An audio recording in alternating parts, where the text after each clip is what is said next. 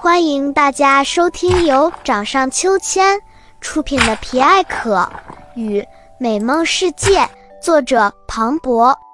掌上秋千频道，一起将童年的欢声笑语留存在自己的掌心，守住最纯粹的那一份美好。《皮艾可与美梦世界》第二章：恐怖的糖果屋。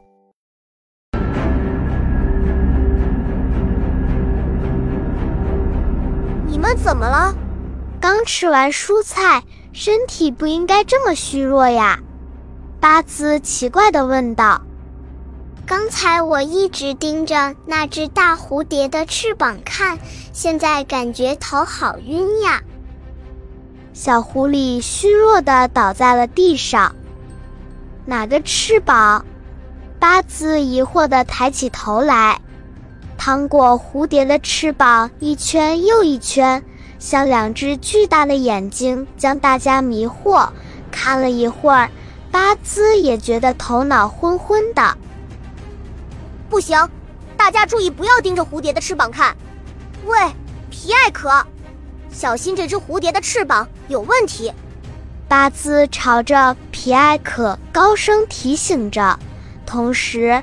他赶紧号召大家躲藏在一棵粗壮的大树后面，可是，一直躲着也不是办法。皮埃可还在自己应付糖果蝴蝶呢。小花狗、小灰狼、小黑熊，你们能够帮帮我吗？你们几个速度比较快，跟我一起把这些蔬菜当做子弹，朝着糖果蝴蝶的翅膀打。巴兹边跑去抱蔬菜。边指挥着，没问题。几个身强力壮的小动物都一起帮忙，其他小伙伴也都力所能及的帮忙捡蔬菜，照顾弱小的伙伴。大家闪躲在树林中，以树干为掩护，不停地朝着糖果蝴蝶扔蔬菜子弹。这个大怪物在大家的围攻下。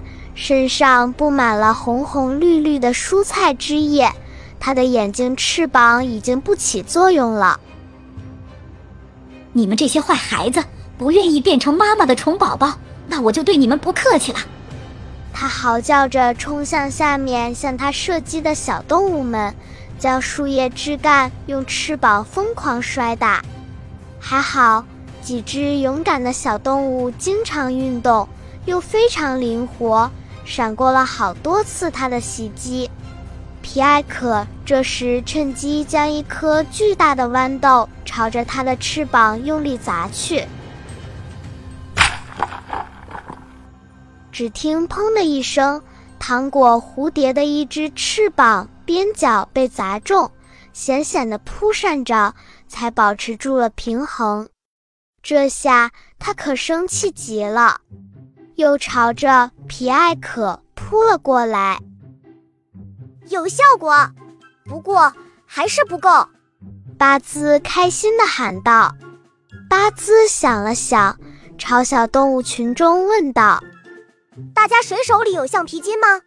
我需要大家的帮助。”小松鼠提着裤子，怯怯地说道：“我我裤子腰带上有橡皮筋。”可以吗？我头发上也有一根。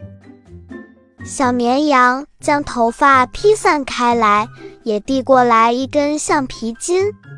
小动物们都纷纷拆下来自己身上带弹力的橡皮筋，递给巴兹。非常感谢大家！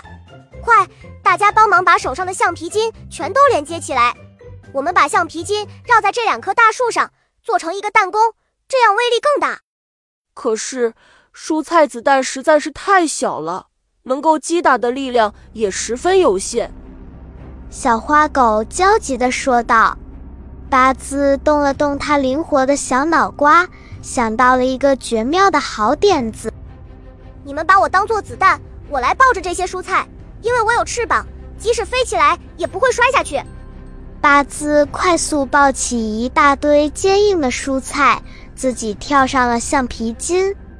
小灰狼和小黑熊用力地拉紧橡皮筋，力气大的小伙伴，比如小象、小河马也过来帮忙。小花狗的视力特别好，由它来负责调整发射的方向。所有小伙伴们一起齐心协力，这次一定要成功呀！好的，大家准备，一、二、三，发射！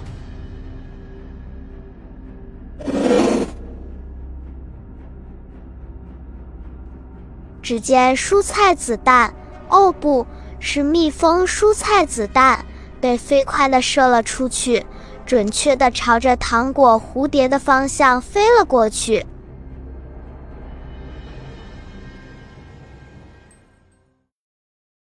想要知道后面发生了什么神奇的事吗？